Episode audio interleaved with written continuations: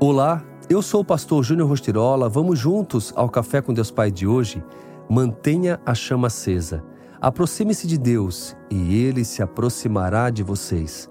Tiago 4:8. No decorrer da vida, acabamos conhecendo diversas pessoas, no mais variados ambientes que frequentamos, seja na escola, seja na faculdade, seja no trabalho.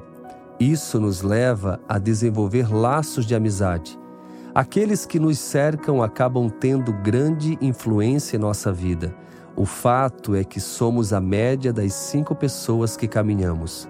Sabe aquela situação que apenas uma troca de olhares já é o suficiente para compreender o que o outro está pensando?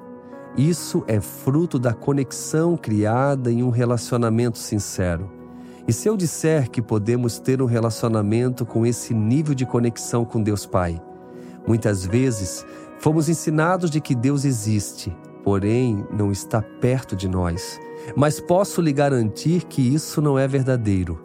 Deus Pai é próximo e relacional, mas algo que aprendo com Deus é que Ele jamais vai invadir o seu coração sem que você permita. Ele bate na porta, mas a decisão de abri-la ou não é sua.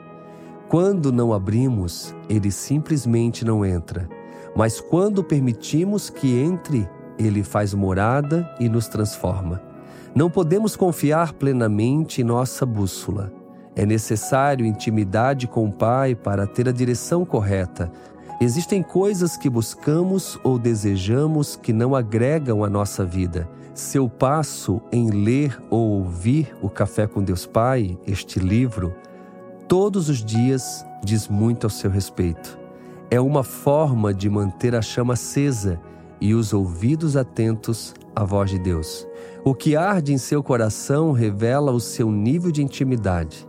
É preciso ter em mente que direção certa é mais importante que velocidade. E a frase do dia diz: renuncie a tudo o que te afasta da intimidade com Deus. Pense nisso Mantenha a chama acesa e juntos seguimos com o Café com Deus Pai. Te convido a todos os dias ler também a palavra de Deus. O texto de hoje está lá em Marcos 2. Leia esse capítulo e se alimente daquilo que te traz vida. Fica aqui o meu abraço, o meu carinho e tenham um excelente dia.